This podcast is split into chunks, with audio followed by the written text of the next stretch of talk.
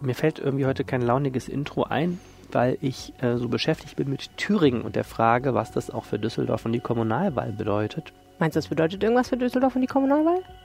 Ja, ich glaube, der ganze Umgang mit der AfD wird äh, auch in dieser Stadt ein großes Thema werden. Ha, Und ähm, ja, irgendwie sind die Dinge doch sehr in Bewegung. das stimmt. Und wir haben eine sehr prominente Düsseldorfer Politikerin der Freien Demokraten, die sinngemäß gesagt hätte, oder eigentlich wörtlich gesagt hat, es ist ein schlechter Tag für mich als Liberale, Mhm.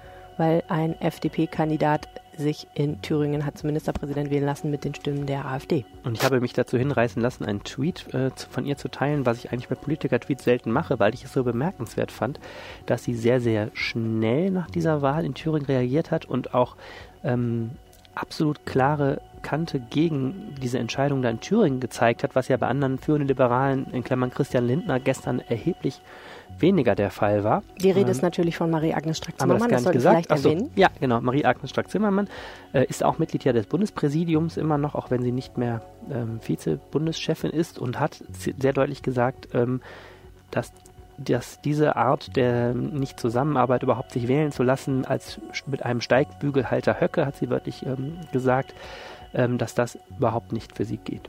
Na gut, und dann wissen wir ja schon mal, dass, was das für die Kommunalwahl bedeutet, nämlich äh, sie wird jedenfalls nicht mit den Stimmen der AfD. Falls sie Oberbürgermeisterin wird, nicht mit Genau, den sie Stimmen hat der gestern auch noch einen Brief übrigens an die Parteimitglieder dann geschrieben und genau das deutlich gesagt, dass sie für eine Abgrenzung zur AfD steht. Also das steht nicht zu erwarten. Über die Kandidatur der CDU in diesem Oberbürgermeisterwahlkampf, den wir haben werden hier in Düsseldorf, reden wir gleich. Außerdem, Außerdem reden wir über das Coronavirus und wir reden über ein ähm, Projekt der Diakonie, bei dem ein Imam an eine Kita kommt und den Islam erklärt, das äh, für sehr, sehr viel Aufsehen und Hassmails und so weiter gesorgt hat äh, und wo ich jetzt ein Interview nochmal zugeführt habe. mein Name ist Helene Pawlitzki und ich bin im Studio mit Arne Lieb. Ihr, ihr hört Folge Nummer 85 dieses Podcasts und der Rhein steht bei 7,32 Meter, also kurz vor Hochwasser. Rheinpegel. Der Düsseldorf-Podcast der Rheinischen Post.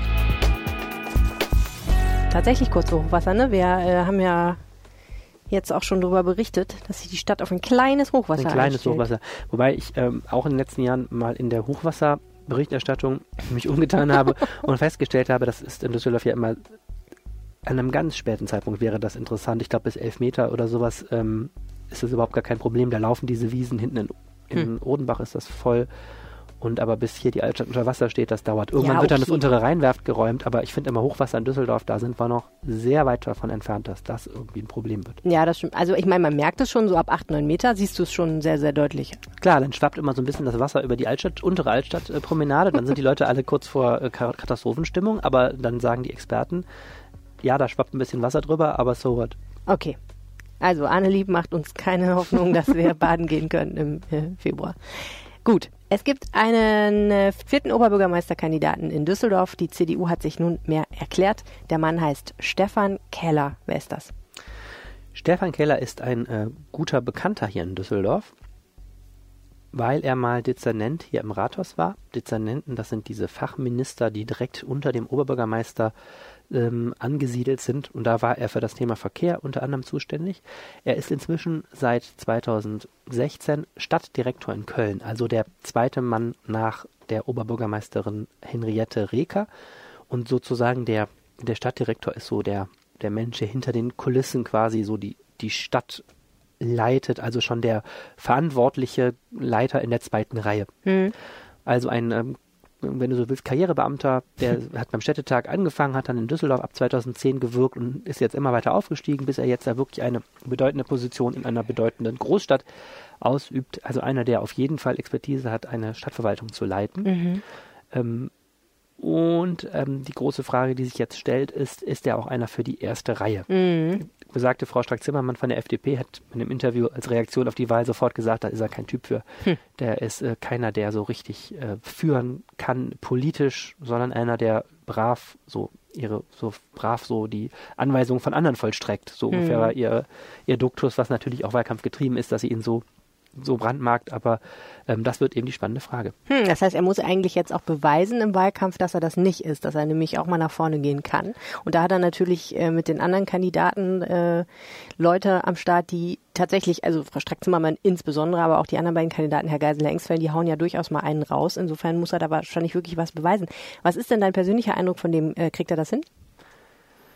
Also mein persönlicher Eindruck, ich kenne ihn ja logischerweise, weil er bis äh, vor 2016 äh, im Rathaus war, kenne ich ihn gut und ähm, mein persönlicher Eindruck, ist ein freundlicher, sehr kompetenter Mann, ähm, sehr rationaler Typ, promovierter Jurist. Ähm, Alter sollte man vielleicht an der Stelle mal sagen, ist 49 Jahre alt, dass man so eine Einschätzung hat.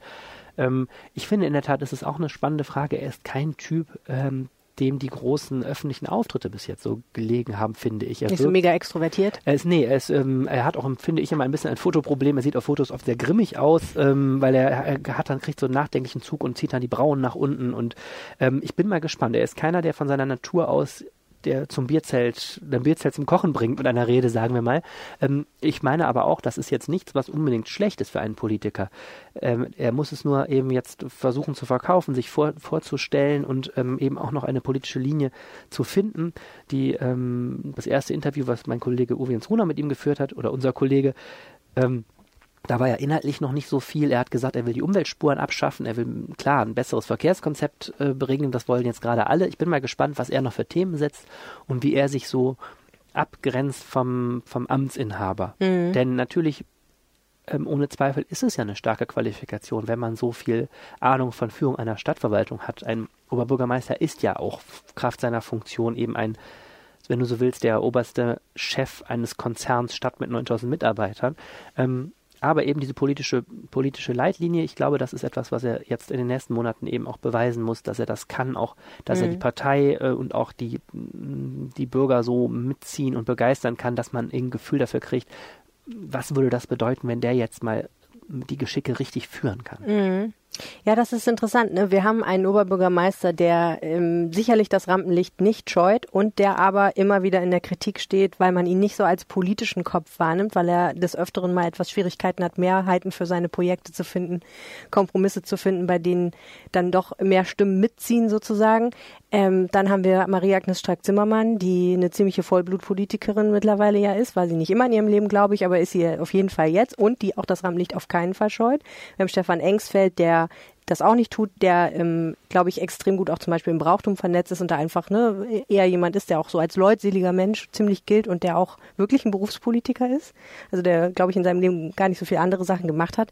Und dann haben wir eben Stefan Keller, der eher aus der Verwaltung kommt und wie du sagst, eher dann so zum Introvertierten möglicherweise oder jedenfalls nicht äh, so ne, wahnsinnig wahrgenommen wird als der Typ, der sich vor eine Mannschaft stellt und das mit einer Generalrede nach das, vorne bringt. Das wird ja jetzt auch das politische Spiel der nächsten Monate. Diese Oberbürgermeister äh, Position ist sehr interessant, weil sie so vielfältig ist. Ne? Mhm. Man ist einerseits wirklich der oberste Beamte, aber eben auch der oberste Repräsentant und hat eben das, was man so bei der Bundeskanzlerin als Richtlinienkompetenz bezeichnet. Man muss also auch wirklich eine politische Richtung vorgeben, um möglichst natürlich auch sich die Mehrheiten im Stadtrat dafür sichern. Mhm. Ähm, also man, man, es ist eine hochpolitische Position, aber eben auch eine Verwaltungsbeamtenposition. Und wir haben jetzt bei den vier genannten Bewerber, Bewerberinnen ähm, eben sehr, sehr unterschiedliche Profile und genau das spielen jetzt auch gegeneinander aus. Ne? Mhm. Jacques Zimmermann sagte sofort, wie gesagt, Stefan Keller, toller, braver Beamter, aber niemand für die zweite Reihe. Ähm, Niemand für die erste Reihe. Äh, niemand für die erste mhm. Reihe.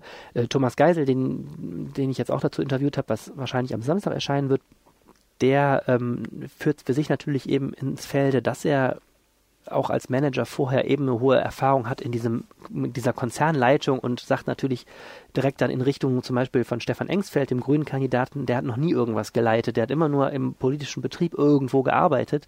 Ähm, und ist das dann eigentlich die Kompetenz, die man braucht, um mhm. wirklich so einen großen Konzern Stadt zu, zu führen?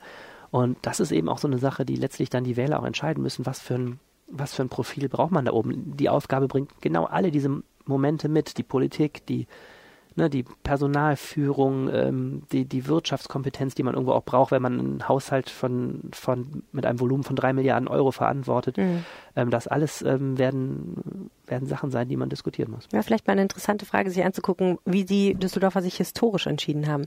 Also zu was die neigen bei ihrer Wahlentscheidung. Das Problem ist, dass man das so einfach gar nicht sagen kann, weil diese Position des Oberbürgermeisters erst seit 1999 so mächtig ist. Früher mhm. hatten wir eben diesen Stadtdirektor, das was Stefan Keller in Köln macht, als Verwaltungschef, also als Verwaltungsbeamten und daneben ehrenamtlich so ein überspitzt gesagt, so ein Grüß August, hm. äh, der dann die berühmten Check, Checkübergaben und Scherenschnitte von äh, zur Eröffnung von, von Brücken gemacht hat. Hm. So, jetzt ist dieses Amt seit 1999 so zentrierte Macht im Rathaus, äh, dass, dass einem ja im Grunde jemand braucht mit 16 Stunden Durchhaltevermögen am Tag und äh, sehr, sehr unterschiedlichen Talenten. Ja. Also ein Höllenjob ist das. Wir sind gespannt. Ähm, vier Kandidaten, die alle ziemlich bekannt sind in der Stadt, also da auf jeden Fall schon mal den Bonus haben, dass sie nicht äh, sich erst ihren Namen irgendwie etablieren müssen. Ähm, bleibt es jetzt bei diesen vier Kandidaten? Das sind ja die vier Kandidaten der ähm, Parteien, die bis jetzt stark im Stadtrat sind und bei denen man mm, bei Frau Stark-Zimmermann mit Abstrichen, weil die FDP natürlich die, die, kleinste Partei unter den Vieren ist, bei denen man aber bei allen vier nicht ausschließen kann, dass sie gewinnen. Mhm. Es gibt ja wahrscheinlich ein, oder aller Voraussicht nach zwei Wahlgänge.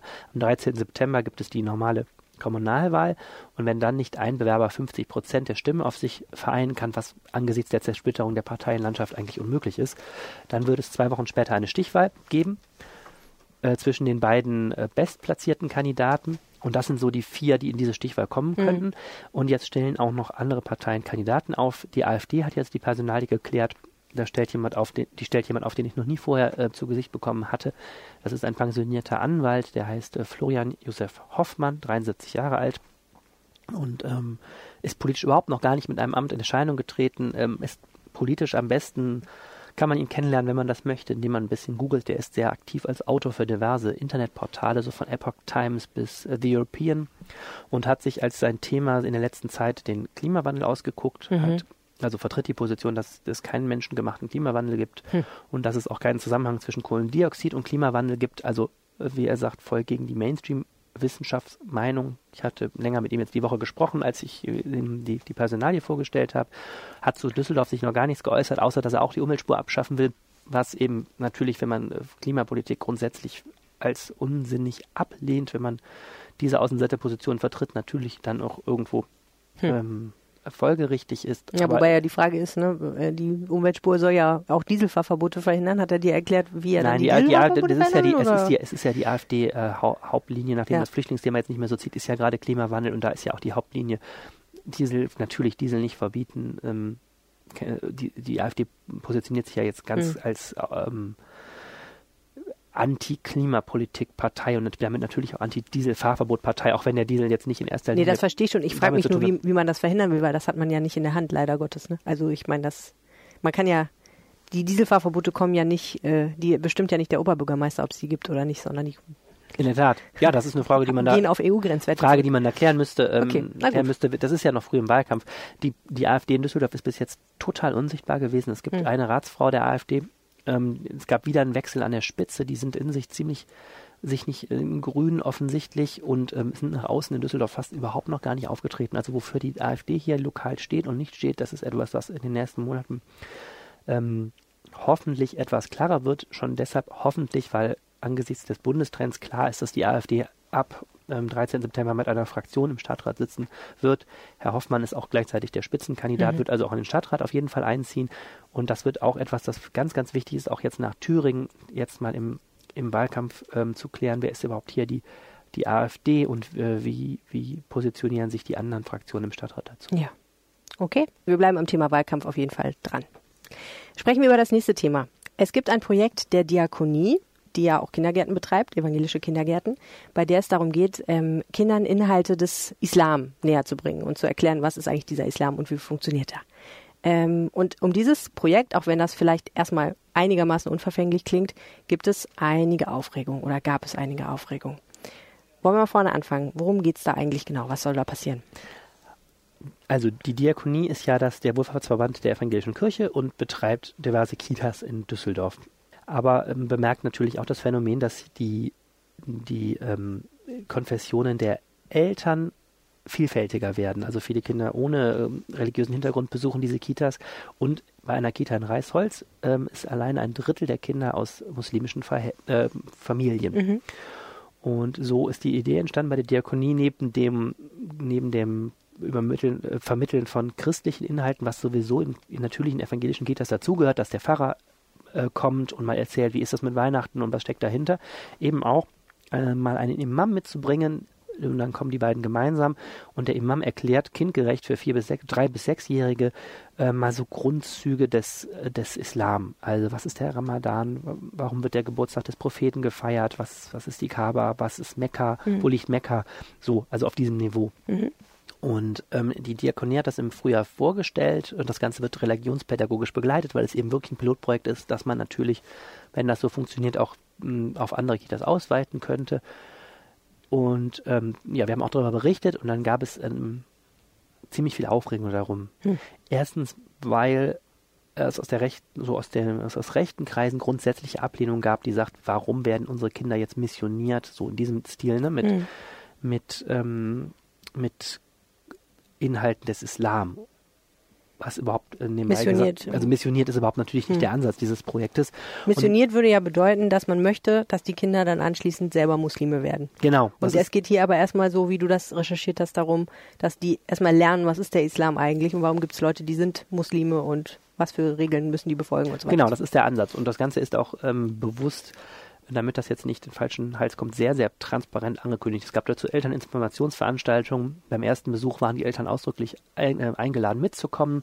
Ähm, es wird also auch kein, kein Imam alleine jetzt gelassen mit diesen Kindern sozusagen, sondern es ist immer noch der, ne, der Pfarrer Mhm. dabei und es sind die Erzieherinnen dabei. Das ist also alles total transparent, was da Mhm. passiert. Das finde ich sehr, sehr wichtig. Also es ist nicht so, dass, dass die Kinder jetzt irgendwo in die Moschee äh, gebracht werden und keiner weiß, was da Ja. los ist. So. Kurze Zwischenfrage, wer ist der Imam? Der Imam ist ein, ähm, ein Mensch, der heißt Asma Ujkanovic, Düsseldorfer, ist ähm, hauptberuflich Straßenbahnfahrer bei der Rheinbahn und engagiert sich nebenberuflich als Imam und äh, war auch unter anderem schon Gefängnisseelsorger hier in unserer JVA, Justizvollzugsanstalt, die ist ja knapp über die Stadtgrenze nach Rating mal verlegt worden. Und ähm, ist also vom Kreis der Muslime vorgeschlagen worden, weil er bekannt ist als jemand eigentlich, der sich Hm. Äh, für interreligiösen Dialog engagiert. Kreis der Muslime müssen wir vielleicht auch noch kurz sagen, das ist der Zusammenschluss von Muslimen in Düsseldorf, die sich eben äh, ja einfach auch als Ansprechpartner präsentieren der Stadtgesellschaft, ne? die äh, versuchen in Kommunikation zu treten. Die machen zum Beispiel auch diesen Toleranzwagen Genau, äh, beim Karneval, also alle möglichen Veranstaltungen, wo es auch eben viel um interreligiösen Dialog geht. Genau.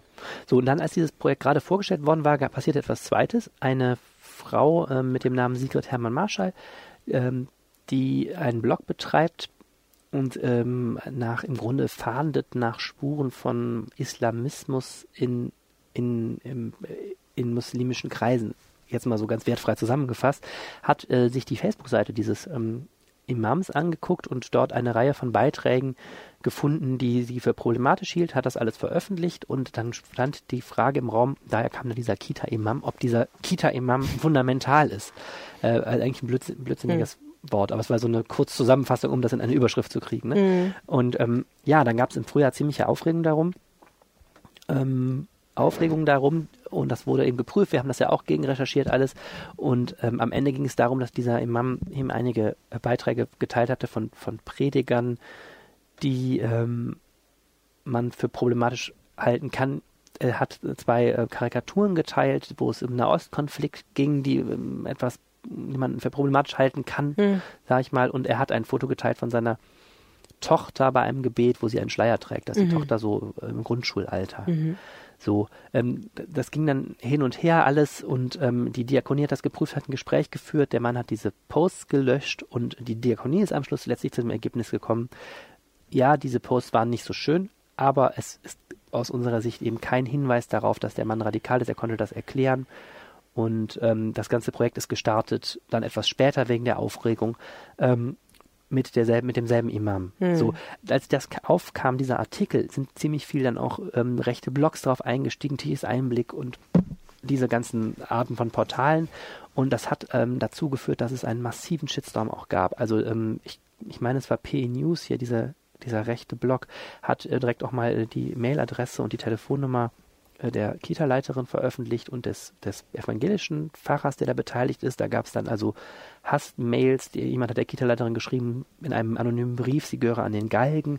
Also so diese Art von, von, von von Terror, der dann an solchen mhm. Stellen veranstaltet wird. Was ja, um es ganz klar zu sagen, einfach auch schon an sich strafbar ist, ne? Genau. Also in diesem Fall mit, der, mit dem Brief wurde auch Anzeige dann erstattet, aber vieles war so gegen unterhalb der, der strafrechtlich relevanten Grenze, aber es war eben, die Diakonie sah sich dem Vorwurf eben auch ausgesetzt dann, sie würde hier deutsche Kinder hm. zu ähm, Muslimen umerziehen wollen, was nochmal, jetzt mal völlig unabhängig von der Frage, was der Imam da bei Facebook gepostet hat, wirklich Schwachsinn ist. Hm. Glaubst du, dass die Diakonie den Imam, wie soll ich sagen, ausreichend geprüft klingt jetzt so blöd, aber du weißt, was ich meine, ne? Vorher mal geguckt hat, was ist das für ein Typ? Ist der, ne, ist der, ist der unproblematisch oder können wir, können uns das irgendwie auf die Füße fallen? Also ich sag mal erst, was er da selber zu sagt, weil mhm. der Anlass, warum wir heute darüber reden, ist, dass ich jetzt nochmal ein Interview mhm. geführt habe mit dem Diakoniechef Thorsten Nolting und dem beteiligten Pastor ähm, Hartmut Wölk und eben dem besagten Imam As Asma Ujkanovic, äh, die jetzt mal bereit waren, zu dritt erstmalig ein Interview zu geben und wir haben über dieses Projekt geredet. Ich habe mal gefragt, was die überhaupt für Inhalte vermitteln. Ich habe es gerade ja schon angedeutet und habe natürlich auch alle kritischen Fragen nochmal an den Imam selber gestellt. Ähm, also zu dem Bild mit der Tochter sagt er, das ist ähm, eine Kopfbedeckung, die ist üblich nur beim Gebet. Seine beiden Töchter tragen sonst im Alltag kein Kopftuch, das sei deren eigene Entscheidung, ob sie das mal machen wollen. Er sei da total liberal in seiner Haltung. Hm. Er sagt zu den beiden Karikaturen ähm, über den Nahostkonflikt, sagt er, er sei nach einem Angriff im Gazastreifen äh, sehr emotional erregt gewesen vor einigen Jahren und er kommt selber aus Bosnien und sagt, er ist selber, er kommt aus einem Kriegsland und es hat ihn damals geärgert, das hatte aber nichts mit antisemitischen Inhalten. Das war ein, er hat das verstanden als Appell für den Frieden. Mhm. Und bei den, ähm, bei den Videos ähm, mit, von den Predigern, die er geteilt hat, sagt er eben, das seien aus seiner Sicht keine problematischen Inhalte, die er da geteilt hat. Und das ist eben auch das, das, das Entscheidende, er sagt über sich selbst eben, er sei total interessiert an interreligiösem Austausch. Er ist für jemand, der dafür eintritt, dass es keine Parallelgesellschaften gibt. Man kann eben das daran sehen, dass er sich seit mehr als zehn Jahren ehrenamtlich in solchen Projekten engagiert und er ist eigentlich, er sieht sich selber eigentlich als Vorzeigebeispiel für einen integrierten Moslem und sagt, man kann nicht mich alleine von ein paar Facebook-Links, die man auch missverständlich interpretieren kann, kann man kein Urteil über mich treffen. Hm. So, und die Diakonie sagt, wir haben das nochmal gegengecheckt. Ähm, der Mann ist auch vom Verfassungsschutz überprüft worden, weil er eben als Imam in der JVA tätig war. Wir haben nochmal mit der Polizei geredet, wir haben mit ihm nochmal geredet. Aus unserer Sicht, auch wenn diese Facebook-Posts nicht glücklich waren, das Gesamtbild sagt uns, für diese Aufgabe ist das nicht problematisch. Und jetzt von mir eingefügt nochmal, es handelt sich auch eben um eine Aufgabe, die sehr, sehr transparent ist. Also der Mann kann in dieser Kita ohnehin nicht so unbemerkt agieren, falls er jetzt problematische Inhalte vertritt, weil er eben absolut unter Beobachtung da auch ist. Ich, es ist nicht so, wie du es jetzt bei einem Erzieherin oder Erzieher hast, wo du sagst, die brauchen ein polizeiliches Führungszeugnis alleine schon deshalb, weil die alleine mit Kindern sind oder so. Das passiert an dieser Stelle nicht. Das finde mhm. ich sehr wichtig, auch immer für die Einschätzung. Ja. So, auch wir können einem Menschen nur vor den Kopf gucken. Ich habe ihn jetzt kennengelernt. Ich fand ihn absolut authentisch in der Art, wie er geredet hat und was er jetzt erzählt hat. Aber was der Mann tut, wenn er zu Hause die Türen zumacht, ist genau das, was bei anderen Menschen auch so ist. Ich kann jetzt nicht, ich persönlich kann jetzt auch nicht dafür die Hand ins Feuer legen. Ne? Das mhm. ist aber, das ist ja so ein Grundproblem. Was hast du jetzt für eine, wer hat jetzt die Bringschuld, irgendwas zu beweisen? Es gibt andererseits auch keine Belege jetzt, wir haben das auch alles gegen recherchiert, es gibt keine Belege, dass er jetzt Kontakte pflegt zu problematischen Gruppen oder sonst irgendwas hier aufgetreten ist oder irgendwas, wo man sagt, das wäre jetzt ein Problem. Mhm. So, dieser Marke dieses Vorwurfs steht eben, stand eben im Raum. Wir haben es jetzt nochmal im Gespräch ziemlich deutlich besprochen. Ich habe die Fragen auch nochmal gestellt. Für mich ist es jetzt erstmal alles so überzeugend dargelegt, dass ich glaube, das Ganze kann, kann so laufen. Hm. Und ähm, es zeigt auch mal, nochmal sehr deutlich, dass schon mit mehrererlei Maß gemessen wird einfach, ne? An Muslime wird, werden vielleicht andere Maßstäbe angelegt, als jetzt an christliche Vertreter beispielsweise. Also ich glaube, wenn ein, ein Pfarrer in einen, ähm, in einen Kindergarten geht, gibt es natürlich erstens keinen Aufschrei, weil das relativ normal ist und zweitens wird nicht auf dessen Facebook-Seite nach irgendwelchen Hinweisen auf irgendwas gesucht. Wobei ich vermute, es gäbe auch Pfarrer auf der Welt in Deutschland, bei denen würde man möglicherweise ja auch Sachen finden, die einem nicht so gut gefallen. Mhm. Ne? Aber es ist der, der Umgang mit dem Islam bei uns scheint doch immer politisch zu sein. Ne? Es ist nie einfach nur Frage von Religion oder Frage von, ist das pädagogisch sinnvoll oder was auch immer, sondern es ist auch immer eine Frage von, ist das jetzt ein politischer Islam, der im Endeffekt Werte vertritt, die, die nicht zum Grundgesetz passen, so. Ne? Und In der Tat, das vermischt sich eben auch total, ähm, ja. gerade dann auch, wenn das so ein Thema öffentlich wird. Ne? Ich finde grundsätzlich danach zu fragen, das ist ja auch die Haltung, die der Diakoniechef da in dem Interview vertritt, die es ist natürlich eine Verantwortung nachzufragen, ob jemand radikale Ansichten hat, den man mit Kindern arbeiten lässt. Natürlich, aber es vermischt sich eben eine grundsätzliche Ablehnung des Islam, die wahnsinnig hassgetrieben ist. Auch in unseren User-Kommentaren siehst du das teilweise, wo Leute mhm. einfach sagen, muss es überhaupt sein, dass jemand, der Moslem ist, Kontakt zu Kindern hat. So.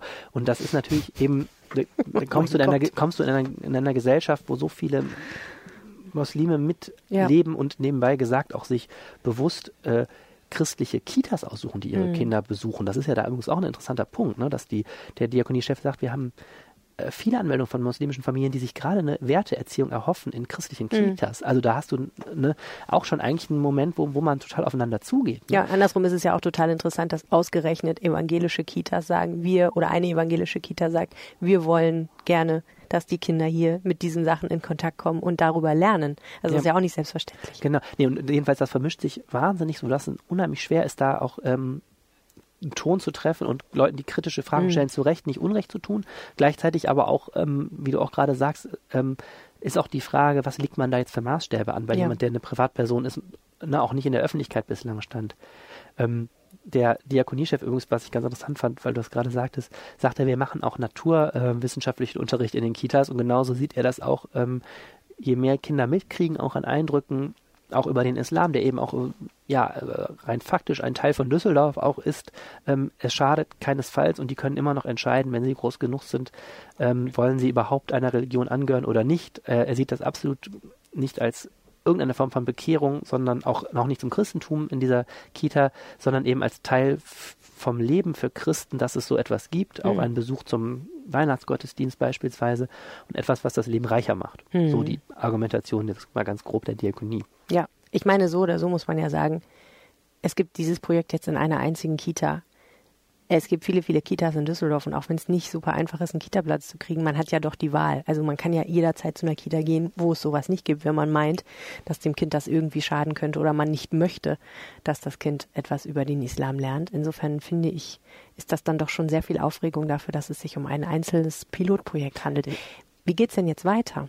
Ja, also ähm, natürlich, äh, sowas hinterlässt auch Spuren. Du musst dir vorstellen, da sind auch Erzieherinnen mit im Boot, da sind Eltern mit im Boot. Ähm, es gab eben, nachdem es jetzt so ein so eine öffentliche Debatte da im Frühjahr gab, so eine aufgeheizte eben nochmal Elterninformationsveranstaltung. Es gibt einen Elternbeirat oder einen Beirat für das Projekt, dem auch Eltern angehören. Das ist, ähm, man hat eben auch erstmal diesen Modus so geschaffen, dass man möglichst die Leute mitnimmt und, und intern auch für Ruhe sorgt. Ähm, jetzt gehen die beiden, also der Pfarrer und der Imam, erstmal gemeinsam das Jahr durch. Also Geburtstag des Propheten und Weihnachten waren so ein Auftakt, jetzt kommt Fastenzeit ähm, und so weiter. So geht man so durch das liturgische Jahr und Gleichzeitig sollen eben bestimmte Symbole wie das Kreuz oder der Gebetsteppich mal besprochen werden. Alles auf dem Niveau. Die sind eine Viertelstunde da, sind ja Kleinkinder und das wird irgendwie auch mal lustig erzählt. Dann kommen die mal in, in ihrer, ähm, wie sagt man, religiösen Bekleidung mhm. an. Dann, dann gucken die Kinder sich das mal an. Das ist alles total auf dem Ne, total niedrigen, niederschwelligen Niveau. Ähm, und dann geht jetzt das Jahr erstmal durch. Auch es wird auch was über das Judentum übrigens erzählt en passant, damit die auch, ähm, das auch vorkommt. Ähm, und dann wird man auswerten. Dann stellt sich die Frage, ist das ein Konzept religionspädagogisch, was man exportieren kann? Hm. Oder ist es irgendwas, was dann einschläft, wie viele Dinge, die an Kitas auch passieren? Also, wenn man sich den Gegenstand mal selber anguckt, habe ich den Eindruck, ist das alles erheblich weniger aufregend, als man das Gefühl hat, wenn man sich die öffentliche Debatte anguckt. Gut, schauen wir weiter. Apropos öffentliche Debatte. Ich war neulich beim Friseur.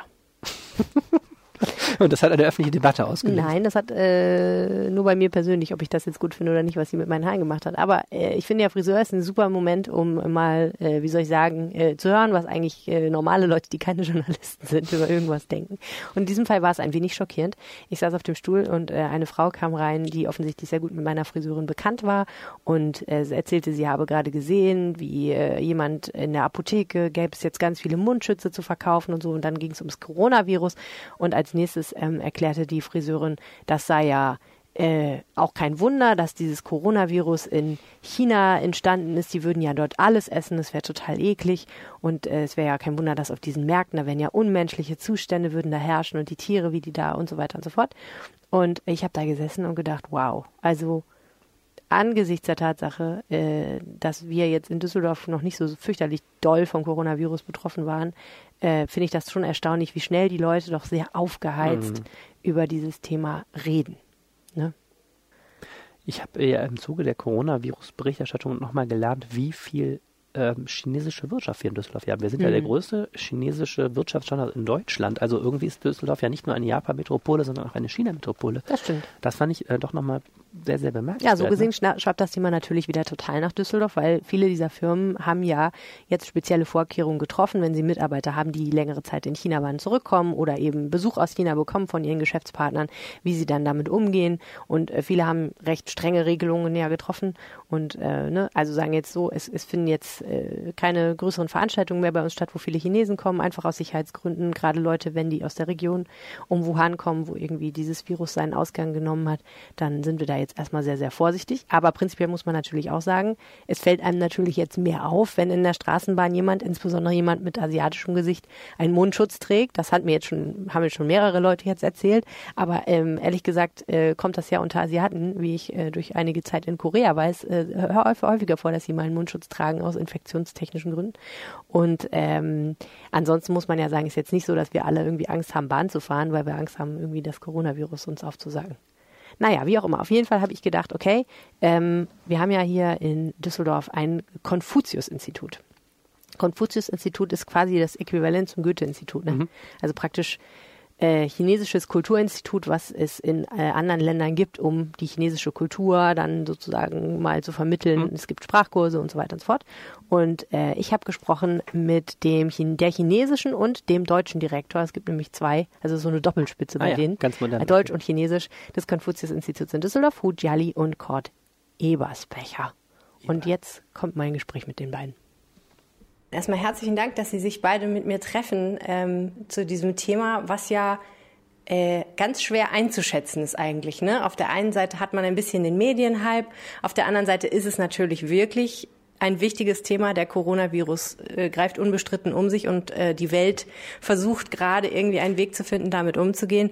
Und äh, ja, ich, mich hat einfach mal interessiert, was sozusagen die Perspektive Chinas ist, einer Chinesin ist, Frau Hu, und aber natürlich auch Ihre Perspektive, Herr Ebersbecher. Sie stehen ja so ein bisschen zwischen, kann ich sagen, zwischen Deutschland und China und kennen beide Perspektiven. Deswegen hat mich das sehr interessiert. Gut, ähm, vielleicht fangen wir einfach mal mit den Fakten an. Also das Ganze nimmt ja seinen Ausgang, das weiß, glaube ich, jeder, der mittlerweile so ein bisschen die Medien konsumiert hat, in einer Region ähm, rund um die Stadt Wuhan. Ja. Aber wo Wuhan eigentlich liegt und was es eigentlich für eine Region ist, das weiß ich gar nicht. Ähm, schauen wir mal die Landkarte. Ne? Das ist der Hubei-Provinz. Also sehr zentral in China. Ja, sehr zentral. Ganz, ähm, das ist ein, eine sehr wichtige Verkehrsdreischeibe von China. Die uh, Wuhan ist die Hauptstadt von der Provinz Hubei. Mhm. Ja, ganz, ja, ganz zentral. Es ist wichtig zu wissen dafür, Wuhan liegt am Yangtze-Kiang. Äh, dazu gibt es den Zufluss des Han des Han-Flusses. Äh, deswegen auch dieses Han aus dem Wuhan. Äh, das waren ursprünglich drei Städte, die jeweils durch Flüsse getrennt waren, die zusammengelegt worden sind. Äh, und das ist seit jeher praktisch einer der wichtigsten Verkehrsknotenpunkte für Gesamtchina. Mhm. Die hatten noch im 19. Jahrhundert einen größeren Warenumschlag als London nur für in den innerchinesischen Verkehr. Also das heißt, das ist äh, wirklich das eine der Herzkammern Chinas, könnte man sagen. Mhm. Und was ist das ansonsten für eine Region? Also wofür ist die noch bekannt? Ähm, das Essen. Das Essen ist ein bisschen scharf und äh, das Wetter ist ein bisschen feuchtig. Und besonders eine Spezialität aus Wuhan ist sehr bekannt, heißt Reganmian. Was ist das? Das ist Nudel, Nudeln, ne? sehr, sehr bekannt, aber alle super. Zum Beispiel in Chongqing ist Nudelsuppe sehr bekannt, aber in Wuhan ist wir nennen das heiße Nudel, ist sehr bekannt, schmeckt sehr gut. Hört sich erstmal gut an. Wir sind jetzt direkt schon beim Thema Essen. Und das Interessante daran ist ja, dass viele Menschen äh, gehört haben, dass diese Krankheit ihren Ausgang nahm auf einem Markt, wo auch wilde Tiere verkauft wurden. mehr oder weniger zum Verzehr oder aus medizinischen Gründen, wenn ich das richtig verstanden habe. Können Sie das mal beschreiben, welchen Hintergrund das hat? Eigentlich war ich nie einmal in Wuhan. Ich habe, ich, ich, ich persönlich esse auch keine solche Tiere, zum Beispiel äh, Fledermäuse. Man sagt, ich habe auch in, im Internet oder die Nachrichten gelesen, dass Visus kommt aus Fledermäuse. Aber ich würde sagen, nicht jeder Chinesen essen Fledermäuse und äh, so viel ich weiß, meine Bekannte, meine Verwandte und meine Freunde essen gar nicht. Hm. Deshalb kann ich nicht äh, so viel dazu sagen. Ich weiß wirklich gar nicht. Ich verstehe, ich verstehe. Also, aber es, also, dass es diese Tiermärkte gibt, das ist ja tatsächlich so, ne? Welche Rolle spielen die denn in China? Äh, ich denke zum Teil eine durchaus lokal begrenzte. Also äh, so viele der modernen Großstädter, äh, die kaufen auch nicht unbedingt merkwürdige Tiere auf merkwürdigen Märkten. Aber ähm, es gibt eine klassische Verhaltensweise, das bis heute so ist. Chinesen essen gerne Fleisch oder Fisch so frisch wie irgendwie möglich. Das heißt also, Fische werden im Restaurant gehalten und meistens dann ganz frisch geschlachtet, bevor sie zubereitet werden. Und das gilt eben auch für viele Wildtiere. Äh, und das gilt dann wiederum auch wiederum für solche Märkte, äh, wo dann teilweise das Fleisch auch unter etwas gewöhnungsbedürftigen Bedingungen direkt geschlachtet wird. Äh, und das ist nicht unbedingt unter Einhaltung der Hygienevorschriften, wie wir uns das vorstellen würden, wie sich das aber eigentlich auch viele Chinesen vorstellen. Also es gibt viele Chinesen, wenn man denen erzählt, was da für Zustände waren, die verziehen auch das Gesicht und sagen, um Gottes Willen, sowas gibt's noch bei uns. Ja, also ähm, das heißt, da sind die Meinungen auch bei den Chinesen sehr geteilt. Äh, aber es ist auch nicht leichter, die Mentalität unter den Chinesen zu verändern ja, manche Traditionen sind auch, mit denen ist auch schwer zu brechen. Und man muss natürlich auch sagen, dass so ein Virus entsteht und dann solche Auswirkungen hat wie heutzutage, das ist ja eine relativ moderne Entwicklung, weil einfach durch die extreme Reisetätigkeit auch, ne, die Leute sind viel mobiler als früher, dadurch breitet sich so ein Virus auf der Welt ja auch viel, viel stärker und viel schneller aus. Das heißt, so eine Pandemie hätte es ja früher vielleicht gar nicht gegeben. Ähm, trotzdem, Frau, nochmal die Frage, also es gibt ja Leute, die, es gibt ja Vorfälle in Deutschland auch schon, wo Asiaten gar nicht unbedingt Chinesen, aber asiatisch aussehende Menschen berichtet haben, dass man ihnen feindlich begegnet ist. Entweder Leute äh, den Eindruck gemacht haben, dass sie Angst hätten, sich anzustecken, wenn sich, weiß ich nicht, jemand neben mich in die Bahn setzt oder so, ähm, oder aber tatsächlich wirklich Anfeindungen, also Sprüche. Teilweise soll es, es soll auch einen tätlichen Angriff in Berlin tatsächlich gegeben haben. Und der Hintergrund scheint zu sein, dass diese, es diese Vorstellung gibt, die Chinesen seien in Anführungsstrichen so schuld am Ausbruch dieses Virus, eben wegen dieser Verhältnisse auf der einen Seite und auf der anderen Seite wegen des Umgangs. Was sagen Sie denn Leuten, die sowas glauben? Ähm, zuerst möchte ich ausdrü ähm, zum Ausdruck bringen, dass ich die Deutschen oder alle anderen ähm, Leute, die, solch, die sich äh, solche Verhalten haben, dann kann ich sehr gut nachvollziehen. Ne? Ähm, sie haben ein bisschen Angst oder Panik. Das kann ich gut verstehen, weil man weiß nicht, ob mm, und man hat vielleicht im Internet oder die Nachrichten gelesen. Ähm, heute ähm, vielleicht hat man gar keine Sympathie Hypothese, aber vielleicht ist er schon infiziert. Deshalb, man weiß nicht genau, ob der Leute, die mit dem Kontakt oder gegenüber Infizierte sind. Das kann ich gut verstehen. Aber nicht jeder asiatische oder nicht, nicht jeder Chinesen und manchmal zum Beispiel Chinesen, die hier arbeiten und neben betrachten zum Beispiel Deutschland oder Düsseldorf schon als zweite Heimat. Sie leben hier und arbeiten hier. Sie sind nicht infiziert. Deshalb man hat, man soll nicht ähm, so große Angst haben, weil ähm, das kommt man kann nicht allein oder, oder, oder nur die Chinesen verschulden oder asiatischen verschulden. Ähm, wenn, mm, ich bin der Meinung, wenn das Problem kommt, soll man ähm, zusammen das Problem lösen, weil die, ähm, die Werte in heutiger globalisierter globalisierte Zeit wie ein kleiner Dorf. Und alle Menschen, Leute leben zusammen. Man soll zusammenarbeiten, um das Problem zu lösen. Das ist das ähm, verantwortungsvolle Verhaltensweise, meiner Meinung. Ja, das ist ein gutes Stichwort, denn das setzt ja auf jeden Fall voraus, dass China ganz stark mit der Welt zusammenarbeitet. Glauben Sie, dass die chinesische Regierung und das, äh, wie soll ich sagen, das Verhältnis von China als Land zur Welt, dass sich das ändern wird durch diese Pandemie?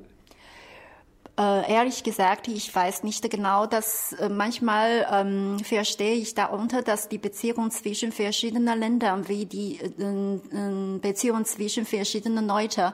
Ich glaube, wie Sie gerade gesagt haben, China spielte eine äh, Rolle in der ganzen Welt. Viele Länder haben auch Zusammenhang oder machen zum Beispiel Geschäfte und Reisen und so weiter und Kulturaustausch mit China. Das das hängt sehr eng zusammen. Ich glaube, in dieser Situation kommt es auf die anderen Länder wie kommt auf die, äh, die Leute oder die Freunde, mit denen du äh, oder sie umgehen. Ne? Und man sagt auf der ganzen Welt, in Schwierigkeiten kann man echte Freunde herausfinden. Ich wirklich, wie gerade ich gesagt habe, man soll zusammenarbeiten, zusammenhärten, um das Problem zu lösen. Nicht die anderen zu verschulden und äh, über die anderen gegenseitig kritisieren. Eine wichtige Voraussetzung dafür ist ja Transparenz, ne? dass man einfach miteinander redet und sehr deutlich macht, wie groß ist das Problem und was tun wir, um es zu lösen. Ähm, es gibt Berichte aus China, die sagen, okay, in den offiziellen Medien sehen wir Bilder von ganz schnell gebauten Krankenhäusern, von Kranken, bei denen mehrere äh, Ärzte sich um eine Person kümmern. Es gibt aber dann auch wiederum äh, im Netz zum Beispiel Blogger, die Bilder veröffentlicht haben, wo man sieht, nicht überall ist das so. Also an vielen Stellen ist die gesundheitliche Versorgung nicht darauf eingestellt, sich mit so einer riesigen Epidemie jetzt ähm, zu beschäftigen. Glauben Sie, dass China transparent genug mit dem Thema Coronavirus umgegangen ist bisher? Ähm, am Anfang sicher nicht. Also äh, nur ähm, die Frage ist auch, man ist klüger ist man immer im Nachhinein. Das heißt, als äh, sozusagen die ersten Ärzte entdeckt haben, dass da ein merkwürdiger Virus ist, äh, ist dann natürlich auch die Frage, wer möchte dann als erster losgehen und Alarm schreien? Äh, das wäre, glaube ich, in kaum einem Land so schnell der Fall gewesen. Also ähm, ich möchte mal ähm, darauf verweisen, also die Frage, große Frage ist immer, äh, wenn wir jetzt auf China gucken und mangelnde Transparenz einfordern, was wäre denn bei uns passiert? Äh, wenn wir anschauen, wie bei uns teilweise sich solche Skandale entwickeln, stellen wir fest, dass auch in einer, mit einer freiheitlichen Grundordnung und auch einer freien Presse nicht unbedingt immer dafür gesorgt ist, dass solche Sachen frühzeitig ans Licht kommen. Und ähm, äh, ich denke tatsächlich, dass äh, man nicht früh genug re reagiert hat. Ähm, unter anderem, also als Wuhan abgeriegelt wurde, waren ja die ersten fünf Millionen Chinesen schon zum Neujahrsfest verreist. Also das heißt, äh, die Voraussetzungen für die Verbreitung waren schon innerhalb Chinas gegeben. Ähm, man muss aber natürlich den Chinesen auch zugutehalten, äh, dass äh, es nicht einfach ist, in einem so großen Land mit einer solchen Bevölkerung flächendeckend äh, solche Maßnahmen durchzuführen. Unter anderem ähm, haben wir gestern noch vom Generalkonsul gehört, dass ähm, beispielsweise die Produktion von Mundschutzen äh, schlicht und ergreifend gar nicht hinterherkommen kann. Die reicht in normalen Zeiten aus, aber im Moment ist der Bedarf so raketenartig nach oben geschossen, äh, dass praktisch auch die interne Produktion gar nicht hinterherkommt. Und das Problem ist, wenn man jetzt äh, aus dem Ausland welche schicken möchte, die meisten, die auf dem Markt sind, kommen aus China. Ja, also äh, das heißt, man würde den Chinesen praktisch die eigenen Produkte wieder zurückschicken. Ähm, das heißt, ähm, äh, es, es ist tatsächlich die Frage, wie solche Systeme damit umgehen. Aber ähm, was mir etwas zu denken gegeben hat, war jetzt auch bei meinen Recherchen, dass man dann feststellte, als äh, 2009 der H1N1-Virus ausgebrochen ist in den USA, haben die Amerikaner nichts gemacht. Und äh, das hat über 200.000 infizierte Fälle weltweit gegeben. Das heißt also noch auf einer ganz anderen Ebene als jetzt äh, bei dem Coronavirus. Ja, also das heißt, ähm, die Frage und offensichtlich, äh, wenn man sich den Anstieg der Zahlen anguckt, äh, kamen die Maßnahmen sicher etwas spät. Das hätte früher und transparenter sein können. Äh, auf der anderen Seite scheinen auch äh, die Maßnahmen tatsächlich Wirkung zu tragen, denn man stellt fest, die globale Anzahl der Fälle ist nach wie vor marginal. Äh, und das, die Konzentration ist weiterhin auf die Region Wuhan und die Provinz Hubei. Ja, ich meine, was man vielleicht sagen kann, ist, glaube ich, die Welt hat ja insgesamt auf jeden Fall seit diesen ersten Krisen, die es schon gegeben hat, dazugelernt. Ne? Weil ich finde auch, man merkt sehr deutlich, dass die WHO sofort reagiert und sehr öffentlich kommuniziert. Und man hat irgendwie das Gefühl, das Thema wird begleitet und ist zumindest nicht unterm Radar, sondern es ist direkt klar, da kann was draus werden, das wir auf jeden Fall verhindern wollen. Was ich bemerkenswert fand, ist, dass die chinesische Regierung ja selbst gesagt hat, es ist nicht alles optimal gelaufen. Es gab Defizite. Ähm, wir müssen das nationale Krisenmanagement, wir müssen das Gesundheitssystem weiter verbessern. Das finden viele westliche Beobachter ja sehr bemerkenswert, weil das nicht sehr häufig vorkommt, dass die chinesische Regierung sowas selbst sagt. Wie bewerten Sie das, Frau Hu? Äh, ehrlich gesagt, vorher kann ich nicht so ähm, bewerben, ne, bewerten, aber ähm, man muss sehen, dass China so groß und hat nicht so viel vorkommende äh, sanitäre und äh, hygienische Bedingungen wie in Deutschland. Wenn ähm, man Problem hat, muss man das Problem lösen. Und äh, ähm, in dieser Hinsicht, wie äh, gerade Herr Ebersprecher gesagt hat, ähm, chinesische Regierung hat schon ähm, rechtzeitig, ähm, nachdem diese äh, Nachricht bekannt äh, gemacht wurde, schon gleichzeitig Maßnahmen ähm, ergriffen oder getroffen. Und bis jetzt, so viel ich weiß, ähm, und ich habe auch bei den Freunden und Bekannten und äh, Familienmitglieder gehört, dass alle chinesische Ärzte und Krankenschwestern sich bemühen, den, den Leuten zu helfen. Und die Regierung auch tut das Beste. Wie würden Sie denn sagen, dass äh, die Chinesen generell auf das Thema Gesundheit und Krankheit schauen. Also was ja, glaube ich, jeder weiß, ist, es gibt eine traditionelle chinesische Medizin, die ganz andere Maßstäbe anlegt als die westliche Schulmedizin. Ähm, wie gehen denn Chinesen generell mit dieser, äh, dieser Frage von einem Infektionsrisiko und der Frage Krankheit, Gesundheit, genese ich wieder und so weiter und so fort? Um. Weil ne, hier kennt man das ja, ne? Die Leute im Winter nehmen sie Vitamin C, damit ihr Immunsystem gestärkt ist und so. Und der Gedanke, oh, ich muss mich schützen vor Krankheiten, ist hier ja sehr weit verbreitet. Ist das in China ähnlich oder ist das ein anderer kultureller Hintergrund? Ähm, eigentlich kenne ich nicht, wie die Deutschen damit umgehen. Ne? Aber in China zum Beispiel in meiner Familie ähm, essen wir zum Beispiel im Winter mehr Lammfleisch, um Wärme zu behalten. Und wir trinken auch chinesische, traditionelle chinesische Medizin, um äh, gegen die Grippe und so weiter. Ähm, das heißt meistens chinesische traditionelle Medizin und auch diese ähm, diese Medizin gegen Grippe zu impfen, Impfung, ja. Und ähm, ja, diesmal Diesmal gibt es ähm, Probleme, wie äh, Herr Ebersprecher ge gesagt hat. Ganz am Anfang hat man nicht gewusst mm, und man hat auch gar, gar, keine Ahnung von diesem Virus. Deshalb achtet man mm, nicht so sehr darauf. Aber mit der Zeit erkennt man, dass es sehr Angst ist. Diese Ansteckungskraft ist ein bisschen stärker, als man gedacht oder vorher vorgestellt hat. Und dann ähm, ähm, Fehlerleute mit der Zeit ähm, machen Fehlerleute und auch die chinesische Regierung oder auch die äh, Experten haben immer oder jeden Tag auf Erklärungsarbeit gemacht und jetzt machen alle Leute, fast alle Leute, die ähm, das, was die Experten vorgeschlagen haben. Aber es gibt auch einige Leute, die meinen, es ist nicht so schlimm. Ne? Meistens die äh, ältere, die älteren Leute. Und diesmal finde ich die jüngere Generation haben oder machen sie ähm, machen es sehr gut. Und sie, mm, ich habe gehört na, von den Freunden, viele jüngere Leute ähm, überzeugen die Eltern, sie müssen zu Hause bleiben. Das ist sehr interessant diesmal, finde ich. Okay, dann danke ich Ihnen sehr herzlich fürs Gespräch und sag mal, bleiben Sie gesund, gell? Ja, Sie auch. Danke, vielen Dank. Ja, soweit die beiden Vertreter des Konfuzius-Instituts in Düsseldorf. Man muss vielleicht nochmal dazu sagen, dass die Konfuzius-Institute generell ja Vertreter der chinesischen Regierung sind und ähm, dementsprechend äh, ja, kann man, glaube ich, ganz gut einschätzen, wie die offizielle Haltung auch nochmal ist.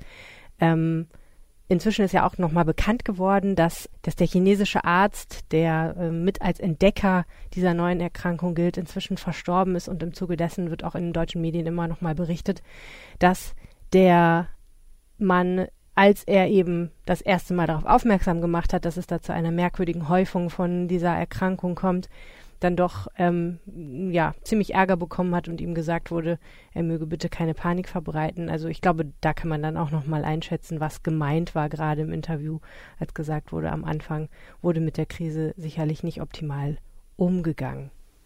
Tja, und hast du jetzt Angst vom Coronavirus? Ich muss zum Abschluss folgende Anekdote erzählen. Ich bin kürzlich durch äh, Flingern mit dem Auto gefahren und sah am Straßenrand zwei Männer mit Mundschutz und dachte, oh mein Gott, was ist passiert mit dem Coronavirus? Und stellte dann fest, dass die eine Wohnung saniert haben, das aus Staubgründen. Da habe ich gedacht, man wird doch echt langsam bescheuert. Paranoid.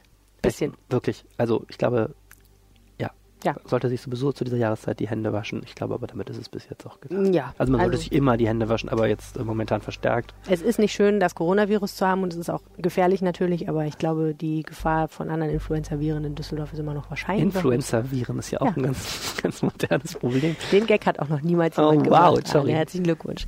Wir haben jetzt noch was Schönes für euch, nämlich das Düsseldorf-Wetter vom Wetterstrucksee.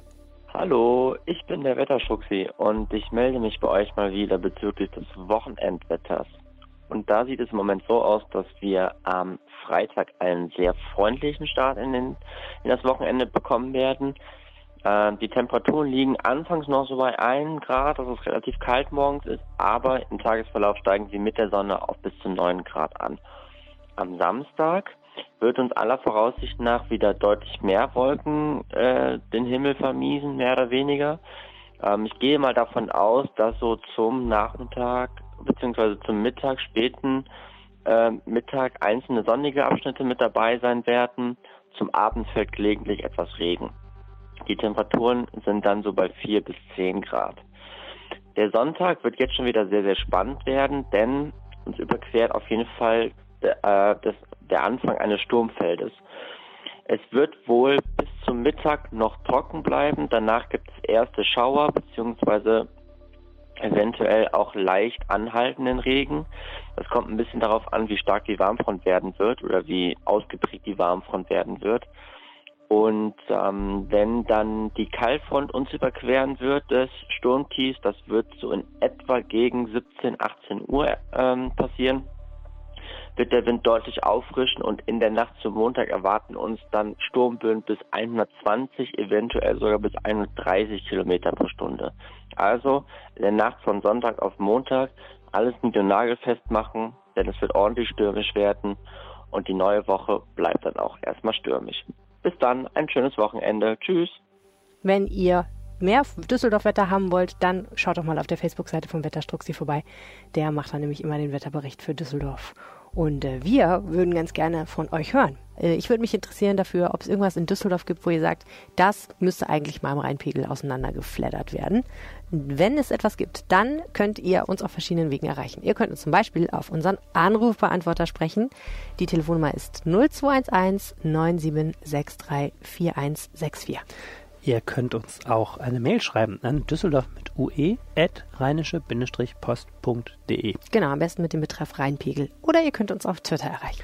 Helene heißt at Helene Pawlitzki und ich heiße at Arne Lieb. Ed Arne Lieb ist auf jeden Fall einfacher als Ed Helene Pawlitzki. Wir reichen das auch weiter untereinander. Wer Ja, keine ich Lust hat, Pawlitzki Ich gucke ja auszuschreiben. sowieso die ganze Zeit auf deinen Twitter-Account, was da so passiert. Oh, echt? meine Nummer 1 Quelle, klar. das war der Rheinpegel für diese Woche. Vielen herzlichen Dank fürs Zuhören. Bis nächste Woche. Tschüss. Mehr im Netz. Alle Nachrichten aus der Landeshauptstadt findet ihr auf rp-online.de slash Düsseldorf.